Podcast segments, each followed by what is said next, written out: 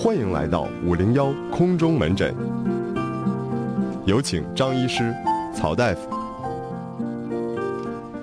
好了，南秦五零幺空中门诊，嗯这个话说好久没没空中门诊了啊，就有阵子了。哎，这家伙憋一堆病友，呃，来空中门诊之前呢，依然是要展播一封情书。人说五零幺情书大赛这项活动啊，嗯。真我真是觉得太成功了啊、太成功了啊。这不！是说自己在这夸自己呢，嗯。这不是这样的，是因为啊，从这个情书大赛开始到现在，嗯。我们收到每一封情书，拆开信封，拿出信，打开来嗯。都会有惊喜。对啊，每一封情书所面对的对象还都不一样。呃，有写给前男友的，写给自己的，写给未来的自己的，写给自己未来的丈夫的，写给自己的爸爸，嗯。写给自己的这个这个这个，还有写给自己的，哎，对，就是写给自己的。嗯然后今天我们又收到了一个又不一样的，大家可以听一听，他这封情书是写给谁？如今你手上的青春还剩多少？在这种时候，绝口不提比千言万语好。曾经你对他的思念还有多少煎熬？二百二十一，二百四十三，二百五十六，二百八十一，一直到一千四百六十。我要笑得尽量云淡风轻。当我想起你的微笑，但愿你的世界一切都好。好不好？谁知道？今晚尽在五零幺。这封情书来自于一位厦门啊厦门的室友，叫做王大蛋儿。好名啊，好名啊，王大蛋儿。长春，天冷了，厦门终于有了秋意，而我却时常想念你，我的家，长春。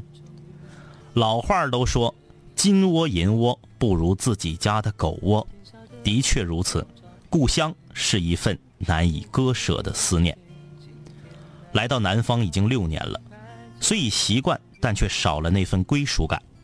每到冬天，就格外的想你，想念那一片白茫茫的冰天雪地。越临近年关，你就越常出现在我的梦里。梦里常出现的是那栋已经拆迁的老房子，太老依旧健在，一家人围坐在一起，闹哄哄的，很温暖。屋外是飘着雪的冬天，空气中充满着煤炉的味道。路上行人裹着厚厚的棉衣，笨拙地走着，嘴里哈着白气。虽然东北的冬天是那样透彻的寒冷，但我能想到的却全是温暖的记忆。阳光虽然改变不了温度，却依旧明媚地照在人们身上。屋子里二十几度的暖气，烘得人昏昏欲睡。隔着玻璃看外面的雪花，用手指在窗玻璃上画着画。穿着背心儿，吃着冰棍儿、冰糖葫芦、冻梨、冻柿子，一群人围在一起吃火锅、撸串儿、喝酒，还有酸菜汤、肉皮冻，数不过来的好吃的。溜冰、滑雪、汗蒸都是冬天里的享受。最让我思念的还是东北的人，我最最亲爱的家人和朋友，幽默豪爽的东北人，还有最亲爱的两杆清泉。你们都在那里。我童年点点滴滴的回忆也都在那里，我深深的想念你那片多情的东北大地，长春，我的故乡，我的家。二零一六年十二月六号，王大蛋儿。这 是这是这个名儿，嗯，名儿很好啊。居然还是一个女室友，嗯、女女大蛋儿啊，嗯，给你打八十八分。剩下的十二分分为两个六送给你。啊，对，不是八十八分，是八十几分，你这还没让我，我这想半天呢，我这幸亏我这双核 CPU 啊，是八十二分。对然后剩下的十八分以六六六送给你。我寻思怎么少个六呢？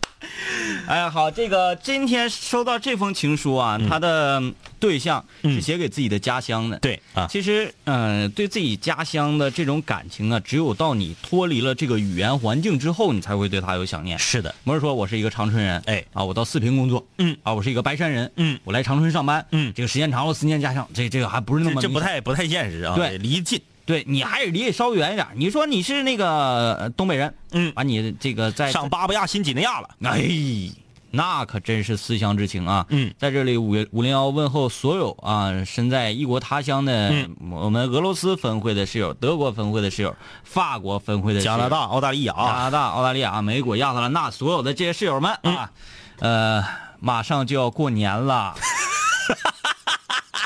我们没有广告啊，没有啊也希望过年的时候啊，那个尽量，如果能回来的话啊，抓紧时间回来。好的啊，马上要开启的是今天的空中门诊，来吧。这个憋了两周啊，大家在工作上、学习上、生活上、爱情上有什么困惑，心里有什么解不开的疙瘩和结儿，都可以来我们这里面倾诉。嗯微信公众平台搜索订阅号“南秦五零幺哎呀，这连续两个多礼拜没囊测人，我现在是稍微有点儿”，有点哎按耐不住了。那双手握起拳头啊！蜡笔小新微信留言说：“正好啊，这个是我们的同事啊，哎，同事，呃，正在坐车赶往桂林路上什么五月花四店那摇起来去呢啊，呃，正在拉着这个分不清男孩还是女孩，这个司机说那个啊，嗯你竟然拉了拉了他，好啊，哎，这个情书的作者来来来留言了啊。啊，啊，他说：哎呀，我的情书终于被读到了，大蛋儿同学啊，嗯，常回来看看，来吧。”抓紧时间，我看这个积压了好多啊，病症啊。太太多了啊！这个二十二号你怎么整？你这你走了吧？这个我看啊，我已经烦死了。哎呀，这好，就当这这这这这整过，这个整过，这个整过啊，来吧，这个，这个我给他名说出来啊。呃，算了算了算算了算了啊。呃，他说我是听荔枝的室友，今年夏天在微博上看到五零幺动画才知道五零幺啊。这半年准备考研，每天放松的机会就就在荔枝上听五零幺。嗯，刚才正继续准备下载荔枝上的往期节目的时候，突然间发现自己第一次听的那期已经接上了，啊，没想到听完了荔枝上所有的五零幺的节目，考研准备的一般，本来考完第一天躺在床上睡不着，嗯听了一期空中门诊，刚好两位哥给一个找工作失败的室友看病，觉得自己也被治疗了，也能睡着了。备考的日子多亏了五零幺的节目，每次压力大了都听五零幺，感觉十分的欢森。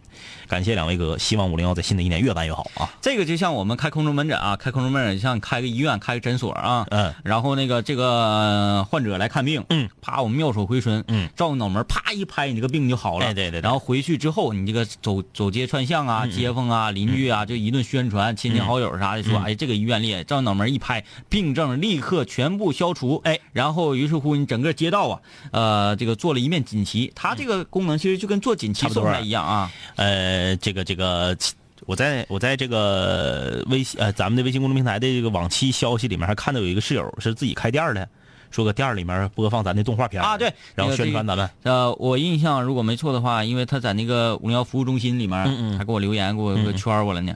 呃，是他开了一个在通话，在通话，哎，就姑且是在通话，我记不太清哎哎哎啊，在通话开的一个宠物诊所。啊，宠物诊所。哎，哎，你看为什么都是医院在播放我们的节目呢？哎为了让病人快乐。对啊，哎，病人很痛苦。你看、嗯之前有一个咱们室友也是，他家也是开诊所的，嗯，开诊所好像是牙医，哎也是在这个候诊区。还有挂滴流的什对么玩意儿。对对，候诊区播放咱们的动画。这个其实还是很很容易理解的啊，嗯因为因为那个你上医院哪有欢天喜地上医院的，是不是？哎呀，我终于生病了，没有这样的呃，。只有产科才这样，除了产科，真的医院除了产科，全都是这个垂头丧气的。垂头丧气啊、哎这个心情不太很好啊。嗯。然后然后有很多室友跟五零幺结缘，都是因为哎呀我腿摔折了，哎呀我胳膊摔折了，嗯。哎呀我手指头怼折了，哎呀我这个就是反正不太好，哎。啊我做手术了，嗯。然后在医院里实在闲得无聊，嗯。为啥？我们医院我们在医院里为啥活呢？小护士啊。对，小护士晚上待着没意思，值夜班拿家伙非常太火了。嗯，呃，这个放到一个小小小匣子啊，拎着小匣子哇哇满走廊五零幺护士杀手。说这玩意儿好，这玩意儿啊，这怎么听的？我就说我我这个病啊疼，嗯。今天这个胳膊这个疼的不行，嗯，他一听五零幺很快乐，哎。然后人就忘记了疼痛。还有你看，我们通常都是人在苦闷的时候，对，才会跟我们产生感情。哎，这位室友也是因为考研是。考得很苦，嗯，然后就个，哎，我们这是在拯救他们吗？拯救拯救。那个啥，你那个胳膊搓澡搓狠了那块儿还没好呢，没好呢，哎呀，啊哎，好恶心。怪不得你举例子举胳膊疼呢。就是呃，这个所有在奋斗路上的朋友们啊，我们一块儿来努力。哎呀，在你们不如意、不顺心的时候啊，我们就出现了。嗯，啊，这位啊，两位哥你好，有一个困扰我的问题。嗯我跟大学里的一个男同学聊天近两个月左右，聊天聊得挺愉快，属于互相有好感，但是没说破那种。嗯但是每一次我一说一个事情，他就否定我，然后反驳我。嗯比如我说女生都这样啊，他就会说谁说女生都这样？那谁谁谁就不这样嗯啊？这样我很烦，我就给他说了这个问题，结果他觉得我是在试图改变他的认知，嗯嗯并且他对这件事情十分的气愤。嗯呃，我很无奈。我之前也听张一哥说过吃翔的理论，啊、不接受就不要在一块儿。但是呢，这件事情还是让我很烦心。我觉得就算不是男女朋友，普通的朋友之间，也不是，要不是什么原则性的问题，也应该互相包容对方吧。他的价值观是不是扭曲？我是有必要再尝试接触一下，还是直接 say goodbye 呢？不是，是这么个情况啊。这个问题我非常能够理解，因为男孩成熟的比女孩晚。嗯女孩，你比如刚上大学，女孩可能十八九，男孩也十八九，但是男孩的十八九，他还跟小孩似的。嗯女孩有的十八九都已经很成熟了。小男孩年轻的时候愿意抬杠，就有这样的人儿他永远能跟你说出不一样的理论。他不是说他真的这么想，嗯而是他就非常享受抬杠这个过程。哎，对了，就你说啥我都反对你，嗯我都反驳你。你要是举的翔，说这个翔啊，这个难吃呃难吃，哎，他当场就吃。啊，对对，哎，就是真是这样嗯。为啥呢？为了博得别人的另眼相看。哎，很多小男孩愿意这样。可不，我们上学的时候，我以前节目里面我讲过啊，我们上学的时候，我们班同学，那家伙的，就非说，那那次，正好赶上这个中超啊，有假球，嗯。我们就痛斥打假球这种行为，嗯。他就站出来了，他就说不对，嗯。打假球，从获益方的角度来说，就是对的。嗯，我们就说那打假球肯定不对呀、你不管咋的，他也是不对的。他违背体育原则呀。不对，对的。说你看啊，比如我们家乡的球队要打假球了，因为我们家乡的球队打了假球，保了级了，那你看我们还能看着他们，要不然我们看不着了。不是这个是，我们是很高兴，但是这个是不对的。他就说这是对的，啊，然后我们就说了，那这么说呢？那犯罪分子从犯罪分子的角度来讲，比如说我是个这个这个犯罪分子没有钱了，这个犯罪分子没有钱，他抢钱了，抢完钱之后，犯罪这个过程本身是不是错的？错的错的。但他不这么认为，嗯，他认为从犯罪分子个人的角度来看，这就是对的，因为他啊得到了钱，这这个很抬杠的那个，就是他就是所有事儿，我这个同学所有的事儿他都要跟你抬杠，嗯因为啥呢？这是一个极度没有自信的人。嗯他的正常的理论和观点吸引不了大家的注意力，嗯他只能，嗯、就属于啥呢？属于另辟蹊径。哎哎，我说点大家都认为不可思议的这个言论，嗯吸引大家的目光，嗯，以此为乐。哎是这样，哎哎的确是有道理。哎，我这个同学特别盖啊，嗯，就说刀比枪厉害，那枪枪快啊，他说刀比枪厉害，说我跟你说，现在这打仗都用枪，不行，还是刀厉害。嗯我们说为什么刀厉害呀、他说你这个这掏枪的，我一刀就给你胳膊砍折，你就使不了枪了。那我要是离你二十米远呢？对他不这么认为啊，他就是我我躲呀，你打我打不着我呀，啊我就到你跟前儿把你胳膊砍折呀，就是啥事儿都能犟。我们全班，因为我们是文科班，我们全班有十九个男生，嗯我们十八个人跟他一个人犟，犟不过他。嗯就是他不是说这个人坏，他也不是说这个人价值观有问题，那后来你们揍他了吗？没有，我们开始冷，就是懒冷懒得处理懒得理他不理他，他说啥我们就当他在这个，自己在这玩儿。对对对，就不搭理他。所以说呢，这样的人他是一种没有自信的表现。嗯哎，呃，像我平时就真就是挺少犟的，因为没功夫，对，天天怪忙的。人家说说一个什么什么玩意儿，虽虽然我心里知道，哎呀，你这个理论不对劲儿，嗯哎呀哎呀，你呀不对不对吧？我这没功夫，有那功夫我去做点该做的事情。嗯嗯嗯。当我已经到一种说，我今天正好闲的没啥事儿，嗯。恰巧呢，你说这个理论呢，我确实想跟，我很少发表理论，嗯嗯嗯。我很少发明一个正义宣言，哎很少啊，很少。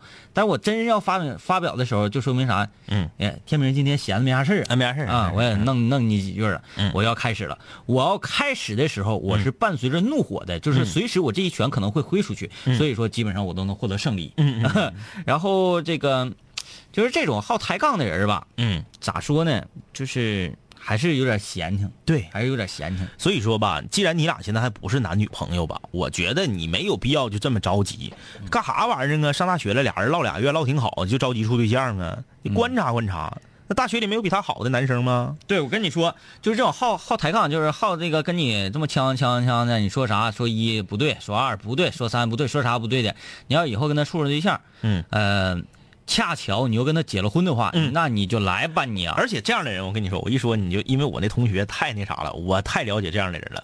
这样的人儿，你还不能跟他生气，嗯，你一生气，他就开始站在道德的高度上审判你。嗯，行，你说都对，行了吧？你以后说啥都对，你说想是想的也对，我再也不不反驳你了，你都对。他反而往你身上扣屎盆子，就是你跟这样的人战斗是不能不可能会赢的，，对你永远获得不了胜利。人跟人的战斗嗯怎么算赢？嗯，生气那一方算输。对，这两人争斗完了，谁气的五浪豪风的，嗯那么这个人就输了。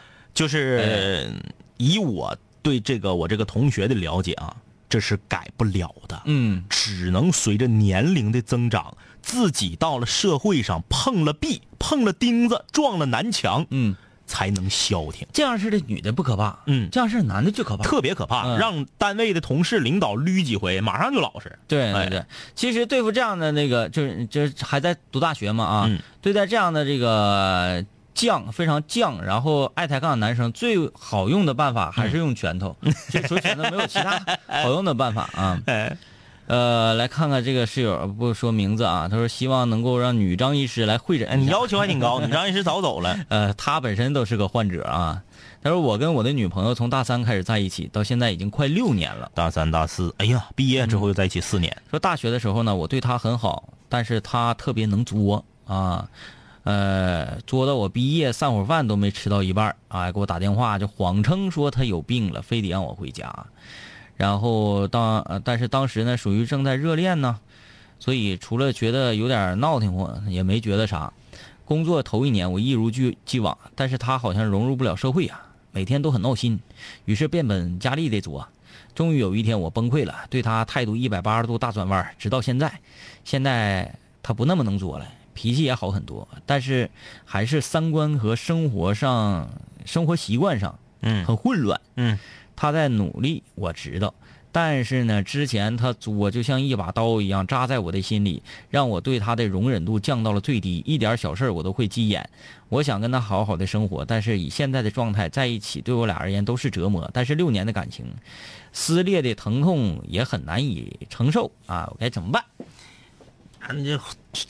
这话都让你说了，那又在一起是折磨，又感情很很疼痛，那到底咋的呀？到底是折磨还是很疼痛啊？嗯，这么的吧，我就是说，那，我觉得他生活好难啊。对就是你不管咋地都是疼痛。对，你这一生就是疼痛的一生。在一起就折磨，分开了就疼痛，是不是？嗯，就是这也是我们一个老室友了啊，这个不提名，但是我就想说，嗯，你这个问题非常简单，就是一句话，就是能过就过，过不了就离。嗯，这话你别听着感觉好像没有啥技术含量，但是我跟你说，老有技术含量了。很多人啊，愿意搁一块将就，嗯，为啥将就呢？他不是说舍不得这个人儿，记不记得同样这句话？嗯我说过那谁？嗯，对，你是觉得在这个事儿上，对你要站在一个什么方？对，嗯，你不是舍不得这个人儿，你是舍不得你曾经付出的青春，你是舍不得你当年跟他在一起这些年，你付出的金钱也好，感情也好，是舍不得这些。还有，你是怕啥呢？有的人在一起将就是怕啥？怕自己曾经鄙视的或者是嘲笑的事儿发生在自己身上之后，被别人鄙视和嘲笑。说白了就是社会舆论。对喽，有些人不敢离婚，为啥？已经没有感情了，两个人在一起已经全都是恨，没有爱了。但他为啥不离？他还将就着过，因为他他曾经放下过豪言壮语，他认为自己不可能离婚，嗯认为离婚这种事儿不可能发生在自己身上，认为自己绝不可能是那种啊，最后被自己的配偶、被自己的另一半唾弃的人。他不信呢，嗯或者说他信，他不敢承认。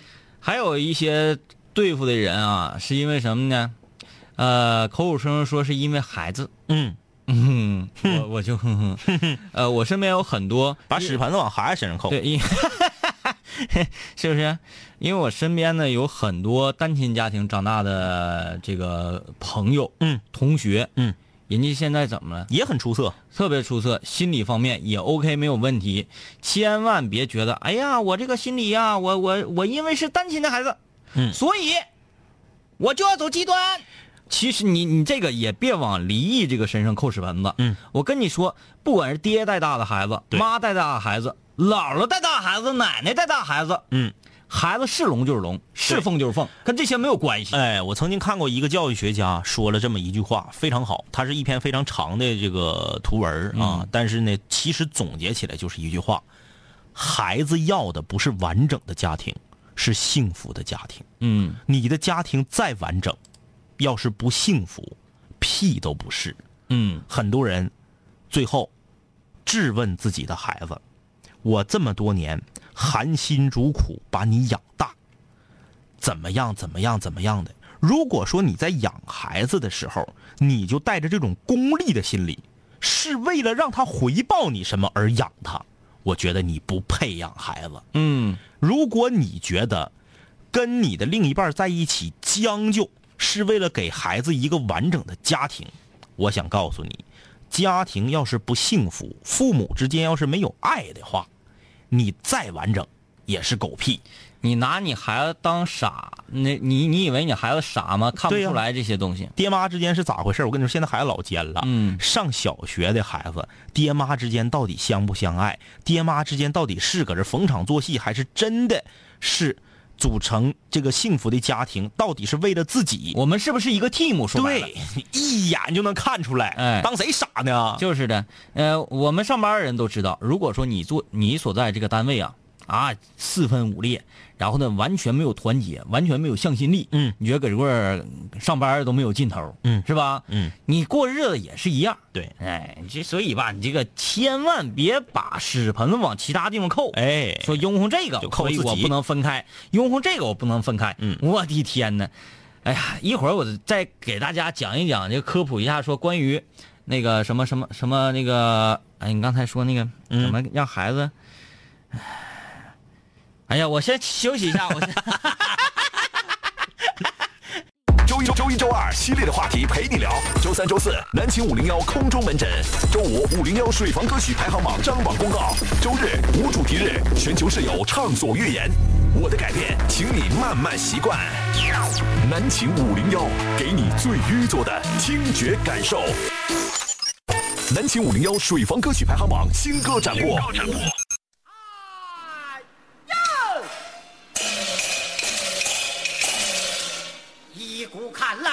今日是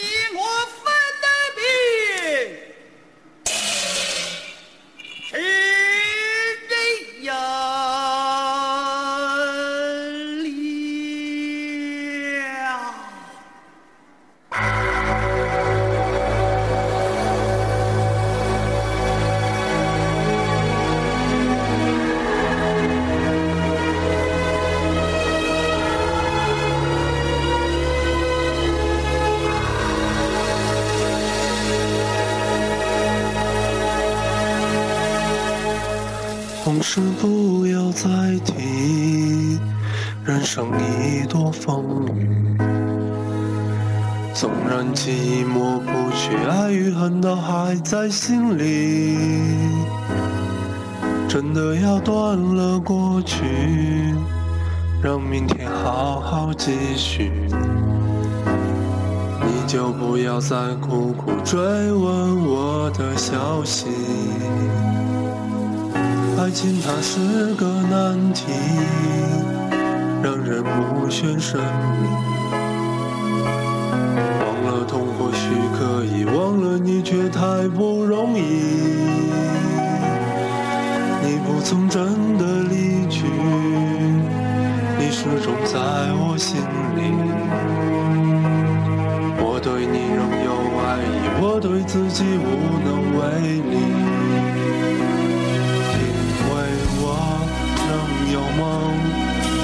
将你放在我心中。总是容易被往事打动，总是为了你心痛。别留恋岁月中我无意的柔情万种。不要问我是否再相逢，不要管我是否言不由衷。为何你不懂？只要有爱就有痛。有一天你会知道，人生没有我并不会不同，人生已经太匆匆，我好害怕总是泪眼朦胧，忘了我就没有痛，将往事留在风中。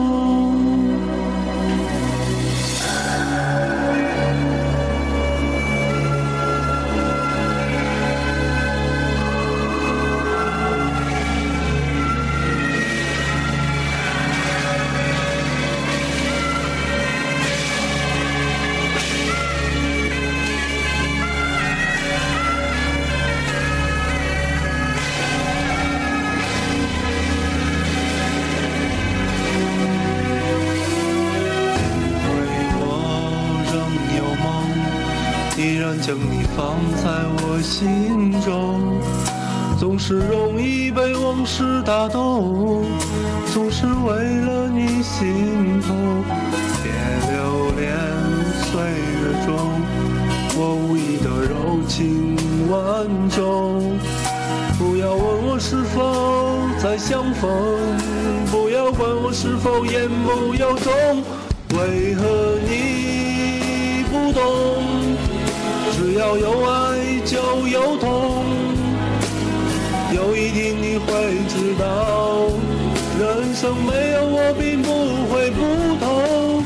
人生已经太匆匆，我好害怕总是泪眼朦胧。忘了我就没有痛，将往事留在风中。为何你不懂？只要有爱就有痛。有一天你会知道，人生没有我并不会不同。人生已经太匆匆，我好害怕总是泪眼朦胧。忘了我就没有痛，将往事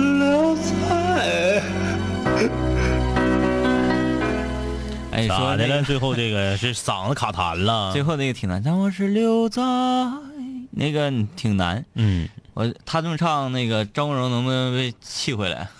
哎呀，这个嗯当爱已成往事啊，这歌不好唱。不好唱啊。嗯这歌主要是你要能唱出那种荡气回肠的情感来，嗯，啊，不跟跑跑调啥的没啥关系啊。反正这个歌唱完了，爱肯定是成往事了啊。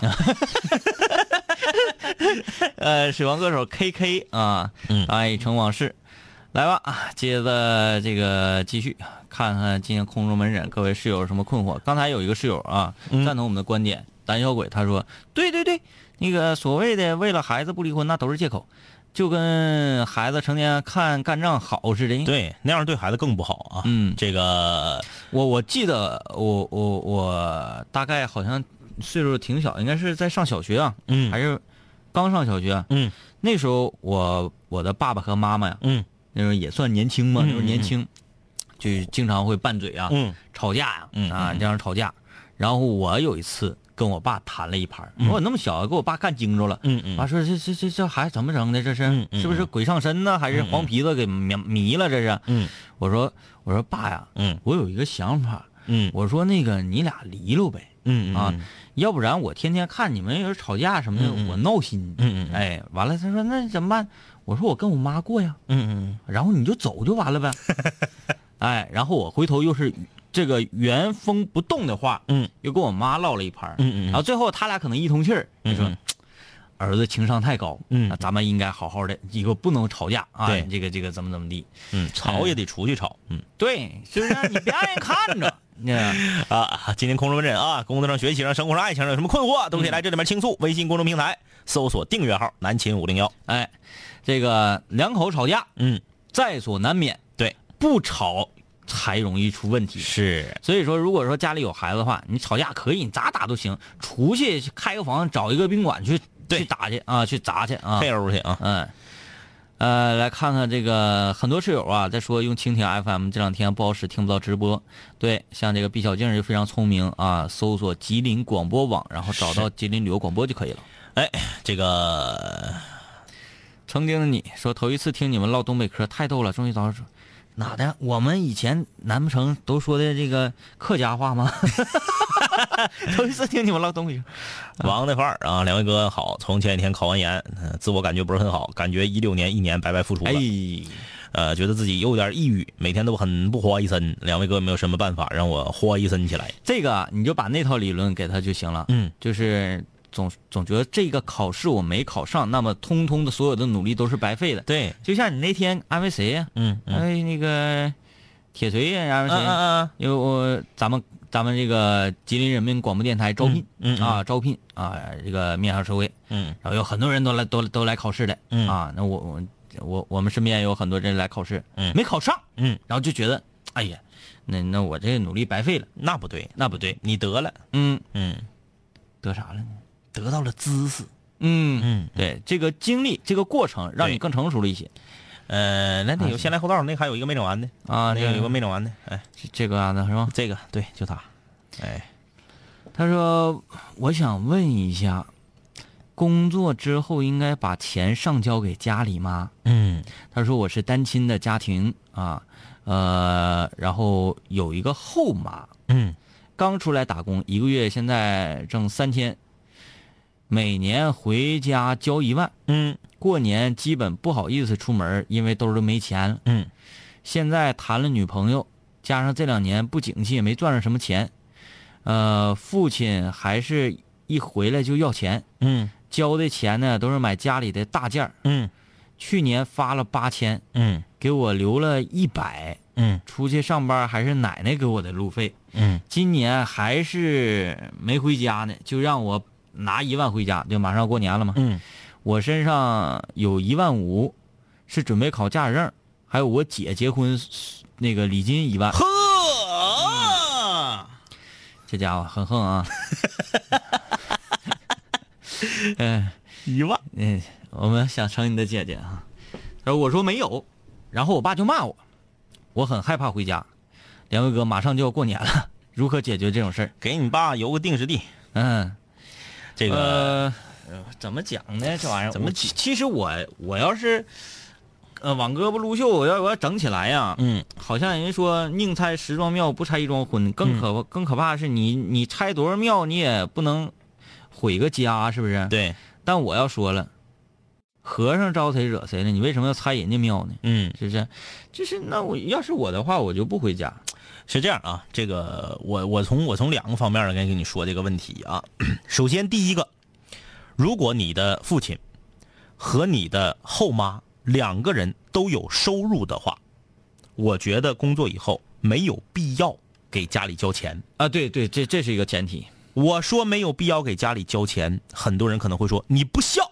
嗯我话还没说完，你可以不给家里交钱，你可以给家里买东西。嗯，这是两种不同的感觉。嗯比如说，你拿回来八千块钱，这八千块钱被你爹拿回去，给你花了七千九，最后给你留一百。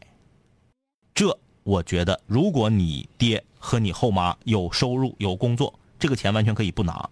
我可以给你买一个七千九的电视放假，但是我不能把七千九百块钱给你，嗯感受不一样。嗯我给家里买东西和你伸手在我这要钱，你再去买东西，不是一回事儿。嗯我作为家里的一份子，父母生我养我，不管怎么样，没有爹妈就没有你，你有必要尽这个孝道，给家里买东西花光你一年所有的积蓄，我觉得这个问题不是问题。嗯，但是人儿还没到家呢，直接电话就打来了，要现金，不要呃钱不到位就骂。这样的爹，我觉得呀，他应该是，呃，至少目前为止啊，以后咱不敢说，目前为止，他放在你后妈身上的心思绝对要大于你，嗯这是肯定的。然后啊，接下来还有啊，你的这个这个这个后妈嗯还有没有娃？啊，这个很重要。这还是一个问题。如果说你这个钱交回给你爹你妈啊，你爹和你后妈，这个钱是给老两口花，我觉得没有任何问题。嗯但是如果把你这个钱，前提是他们伸手要的啊，不是你主动给的，主动给啥毛病都没有，那是你的自愿。他们伸手从你这要来的钱，全去花给你后妈的孩子，这个就不好使。嗯，哎，说哎，那那那组组成新家庭了，那不也是你的弟弟妹妹吗？你以为这都像那个家有儿女似的呢？玩儿呢，搁这啊？能那么和谐吗？我的钱可以给我亲爹花，甚至也可以给我后妈花，但是给我后妈的孩子花，这是怎么回事儿啊？嗯，所以说你这个问题你说的不够细致，还是说你爹给你找了个小妈，岁数小很多，岁数要小很多的话，那这个钱拿回来，到底是你爹花了呀，还是你这个小妈花了呀？一年差一万块钱，这个实力不好找小妈。对呀、嗯所以我觉得这个问题，这是这是咱说从两方面跟你说啊，这是我觉得可以不给这个钱。嗯家里缺什么大件儿比如说年底了，家里要买个摩托，这钱你可以出，东西你买，但是不能把钱交回去。嗯这是第一个。第二个啊，这个再再反过来说了啊，说如果说可以交这个钱，那是怎么话说的呢？说老爹和你这个后妈两个人都没有稳定的收入，可能就是个农村有块地，啊，生活的也是不是特别富裕。哎，然后呢，老爹呢就是这个脾气，嗯是不是？嗯，说打就骂的，对不对？那我觉得咱当儿子的，别管说咱们现在处没处对象，或者说你爹把你钱花的到底剩多少，那毕竟是你亲爹。我觉得那这个供养老人的这个钱还是要拿。嗯，所以就是你看你家是什么情况，你说的不是很具体。因为那个家家有本难念的经，是每个人家庭那个成长的轨迹都不一样。嗯，对，呃，但是，但是我我希望这位室友你，嗯，未来你也会组建新的家庭，找到自己的媳妇儿，生个娃。那么在教育自己的儿女，在未来教育自己的儿女的时候，一定要千万、千万要规避这些。嗯。就是，呃，啊，还是引说回到那个孩子这个问题啊，嗯。就是说我生你养你这么大，嗯。我容易吗？嗯嗯。我生你养你这么大，嗯。你不应该为我做些什么吗？嗯，好了，请问谁让你生我了？把我带到这个世界之前，经过我的允许了，经过我的允许了吗？你就把我而且还给我选了一个哈的难度。你要是一贼也行，是不是？是不是？你这富一代，我生下来就富二代，我这这一贼可以呀、对你上来就哈了，整半天哈的有的都不够啊，来个汉友，上来地狱难度我，去。呃，各位室友，我呀这个理论呢，这个不很成熟，嗯也很偏激，嗯嗯嗯但是我一直都有这个理论去应对我的父母。嗯啥呢？我妈总催我要孩子，说那个儿你这都三十来岁了，你不要孩子干什么玩意儿？嗯我说我不要孩子。嗯，你不行，不要孩子。嗯，那行，那我要孩子。你啥时候要？明年要。嗯哎，明年到了你怎么还不要？妈，我不想要孩子，我这我就想自己这么过。嗯啊，我不想有呃有孩子去去怎么啊？那你到老了怎么整？我老了你就别给国家添麻烦了呗，该走走呗就。嗯哎呀，不行！我说那行，那我要，你别生气了啊。嗯哎啥时候要？明年要啊，就关于明年。哎，怎么回事？就就就是 啊，后来这前两天又又不太高兴了。嗯赶紧的，因为啥呢？嗯因为啥不高兴？因为我又有一个妹妹啊，嗯嗯有好小好些岁的妹妹，那个也怀孕了，哎，嗯，这又受到刺激了，嗯嗯嗯。啊，又开始这个老人都是一波一波的。我会理解，嗯。父母说那个说，哎呀，我的这个这个这个是我要抱孙子，我要抱孙子，嗯。所有人希望抱孙子这个心情，嗯。作为儿女的应该理解，嗯。但是做父母也应该理也应该理解或者尊重孩子的选择，嗯。啊，我当时我就跟我妈抛下这个理论，我说我为什么不要孩子？因为你没有经过他的权利，你就给没有经过他的允许，嗯。你就把他带到这个世界上，对，对他就是一种不公平。哎，哎，你知道这个生命未来他会不会不喜欢这个世界，嗯。不喜欢这个生活，不喜欢 hard 的难度。对啊、人说到这个世界来受很多苦啊，哎。啊，从小到大你学习啊，你去去面对人与人之间的竞争啊，咵受很多苦啊，这这个苦人愿意受吗？嗯。人享受吗？是不是？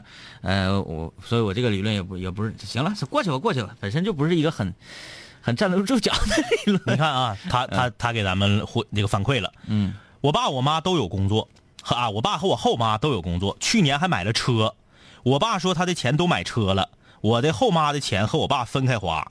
呃，后妈家里有俩小孩比我和我姐还都大。嗯那要是我，我就不拿这个钱，嗯我不管你是谁。就这么说吧，你家这个情况，因为你刚才说的不细致啊，所以我只能两面说。你现在给我们一个反馈之后，我就告诉你，这钱就是不拿。嗯，家里缺啥我可以买，我可不让你，我可没说让你家里啥事儿你都一毛不拔啊。嗯这可没说，你可别看啊，两个学姐说了一分钱我都不能给家里花啊，就没断绝父母父子关系了。没有人说这个啊，东西可以买，事儿可以办，钱一分不拿。嗯那俩孩子干啥吃的呀？嗯，咋的呀？啊，你爹。你爹和你这个这个后妈组成新的家庭了，所有的钱都得你爹这边出。哎，那说家庭条件是这样的话，放心吧，没事的。就是只不过说老爹啊想让自己的生活过得更更爽一些，嗯而不是说这个生活不下去，嗯，这是两种概念啊，嗯两种概念。还有啊，我再说，你看他是哪儿人？我看一眼，没写，装啥呀？啊，你姐结婚，你给随一万，嗯，你装啥呀？你是哪儿的？你长这是哪儿的你呀北上广深，除了北上广深这四个地方，哪个地方能达到说家里头姐结婚给拿一万呢？嗯，是不是？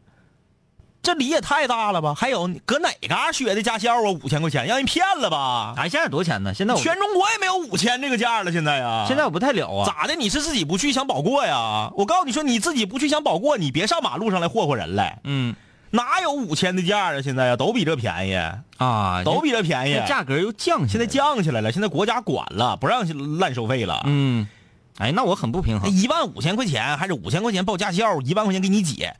哎呀妈呀，怪不得你攒不下钱，你家这礼也太大了，你就亲姐也犯不上一万块钱礼呀。你是不是北上广深的吧？你只要不是北上广深的，别的地方你这礼就太大了。对你这给姐随一万，到时候姐再随你一万，这有啥有啥用啊啊？这不闯这你你看你一个月挣三千块钱，你随一万块钱礼，你闯这脸儿有意义吗？这不就瘦驴拉硬屎吗？嗯哎你说你一个月挣一万，你随一万行？嗯，来接着看这个啊，人心说早上醒过来满心欢喜的下载五零幺，准备路上听，结果听不了。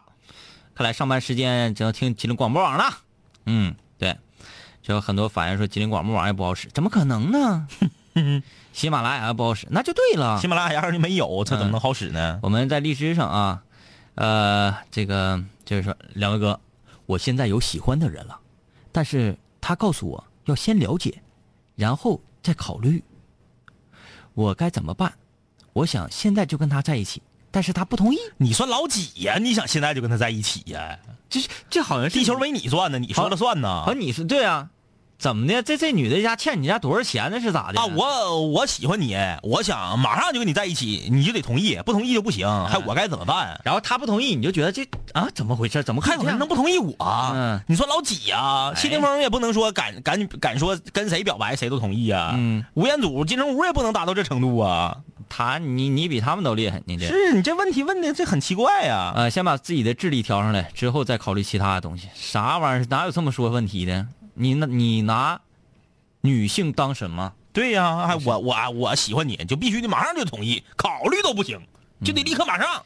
所以啊，就是室友啊，我们在情商和智商方面的建立啊，真的需要。哎呀，你算了，你们自己努力啊。哎，别把怀旧当情怀，说明天就是腊八了，记得喝粥。两位叔叔，真的假的呀？啊，这么快呀？是明天腊八啊？嗯呐，你别吓我，我今天我播了呢。啊，腊八是小年，小年腊八不是小年。腊八小啥年？小年小年二十三。啊，我整不明白这玩意儿。腊八，我我今今天能能力这些这些那个姐，我整就是我得现查。今天我妈给我发微信，嗯嗯嗯。发他插那个腊八粥，嗯嗯嗯。完就说明天腊八你都不知道，我说我咋不知道呢？我今天刚播完，我干这行业天天播这玩意儿，哎，哎呀，我跟你说这个节气呀，嗯嗯嗯。一定得重视。嗯。那我跟你爸平时原来也不重视这个节气，现在得重视这个节气，腊八怎么怎么的，呃，说你以后也得重视。我说我不是不重视节气，嗯嗯他说你什么节气你就该吃什么，嗯，我非常重视。但凡那些吃肉的呀、吃 香的呀，什么赶秋膘啊，什么这些节气我全能记住。那是那啥，小年儿吃灶堂是不是？小还腊八吃灶堂啊？不不不不不是腊八，不是那个小年儿，小年儿，小年儿小年儿吃灶堂。嗯嗯，腊八腊八就是喝那个腊八粥，啊嗯嗯！不好喝那玩意儿拉七腊八冻掉下巴，那今年不是扯淡了吗？暖冬啊，啊，对呀、今年太暖和了，外面。啊，呃，这个很多室友说，哎，这个直播的还发个那个文字推送，不发文字推送不行了。这个室友在纷纷在问怎么的了，我们有点整不过来啊，这个好长，哎，好长啊，来看一下啊。没等念完，节目结束来，我看看啊，我简单看，有一个困惑很久的问题啊。我跟我男朋友谈了八年，高中同学，大学谈恋爱，八年多异地恋。哦，哎，哎呦我天哪！说大学本科毕业，一直那个深造啊，深造呢，博一了，现在已经读博了。嗯，男朋友家庭条件限制，本科毕业工作了。呃，我们距离不论实际距离还是心的距离越来越远了。嗯，我们不能很好的沟通，也不常沟通，所以我们经常冷战。一年前，他要来我的城市啊，边工作边考研。第一年还没考上，他考研的时候压力大，伴随我压力也很大，总吵吵。那会儿分过一次手，但是后来他又找我，呃，见到他那一刹那，我见他瘦的都认不出了，眼泪子一下就喷涌而出。我们和好了，但是我觉得现在啊，故事好像又在重演了。嗯，一六年，他把工作给辞了，准备考研。我们都面临着很大的压力，也知道这份感情一路走来不容易。在他考研的前二十多天，为什么就一定要考研？在他考研的前二十多天，我们又争吵了一次，一直冷战到现在。我不知道最终还能不能走到走能走到哪一步吧。前几天我想通了，我想我们俩要好好的，但是过元旦我突然间病倒了，打滴流的时候，我特意发了个朋友圈，想让他看见，以为他给我打个电话，我们就能和好了，但是只只是发了个微信问我怎么样。我现在真是不知道我应该怎么办。八年的异地恋把我变成了一个很强势的女孩，现在博士压力特别大，有的时候总觉得为什么要结婚呢？感觉自己快变成不婚主义者了，但是又觉得男朋友也挺不容易的。面对我们的感情，我真的不知道应该怎么面对，我们还能走下去吗？还能继续走下去啥呀？我就问你，俩人要是因为考研黄了，你不觉得可笑吗？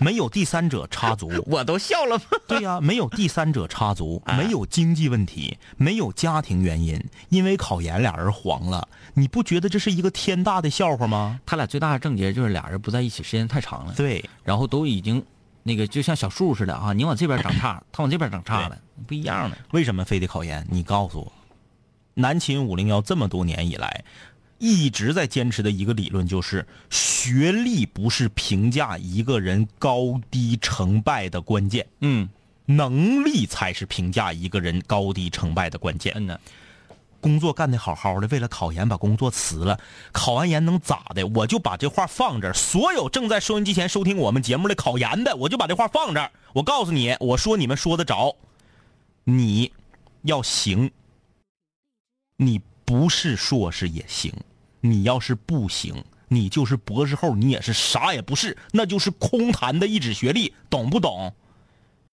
但是我觉得王老师是博士这个事儿还是挺尿性的。不是，是尿性是尿性，但是分你真是分人儿有的人适合学习，有的人不适合学习。嗯，你对象他就不擅长学习，为什么非得逼他学习呢？为什么非得逼他考研呢？考完研了就一定能找着比本科更好的工作吗？研究生就一定比本科生强吗？谁告诉你的呀？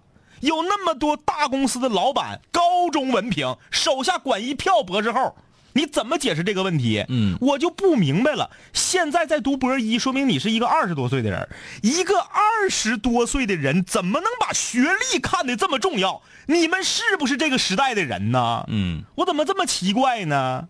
我感觉得是咱们父母那辈儿的人才会觉得啊，你得考研，你得考博，你得咋地？年轻人现在怎么还能这么想呢？能力要是在那儿的话，你就是小学文凭，这个世界也拦不住你，嗯，明不明白？你俩要是，我就啥我也不给你解决，我也不给你解释，你俩之间没有任何问题，我就这么一句话，你自己回去品去。你俩要是因为考个老破研究生黄了，可不可笑？让不让人笑掉大牙？嗯是就是女孩一个人在外面真容易就塑造成这种性格。我不觉得这种性格不好，因为这位室友啊，眼里眼外都是觉得我现在呀就是要不婚主义者，我现在非常强势。其实女孩呢，她需要依靠，嗯啊，需要这种这个呃，男孩需要被需要。嗯，什么话这是？这有道理，对，有道理。男人是需要被需要的，对，但是呢，女孩时间长一个人在外面，她就变得我不需要。嗯啊，我谁我也不需要，我自己 OK。然后我的男朋友，我会说你应该怎样怎样怎样，嗯就是嗯，咱别总就是嗯那个一个好男人是需要被调教出来的，而并不是被指挥出来的。嗯，说说这个你应该这样这样这样，这个事儿才能成。还有放心，时间长了，这个男的就废了。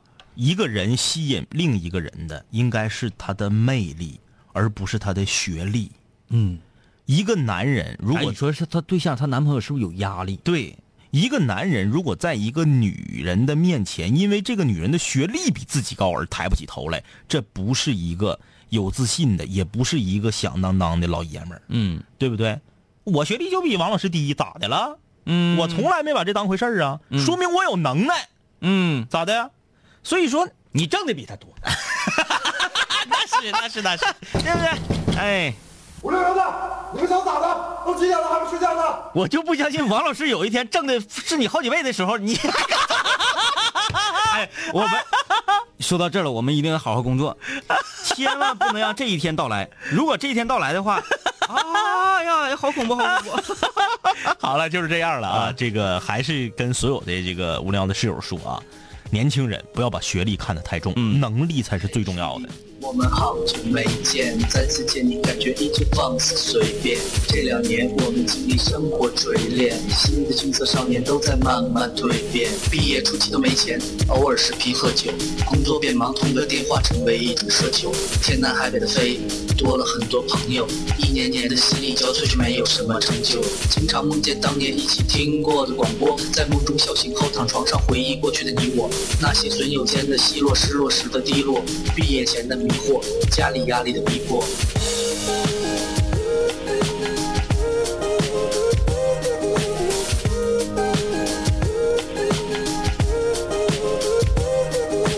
嘿，我的初恋，你近来可好？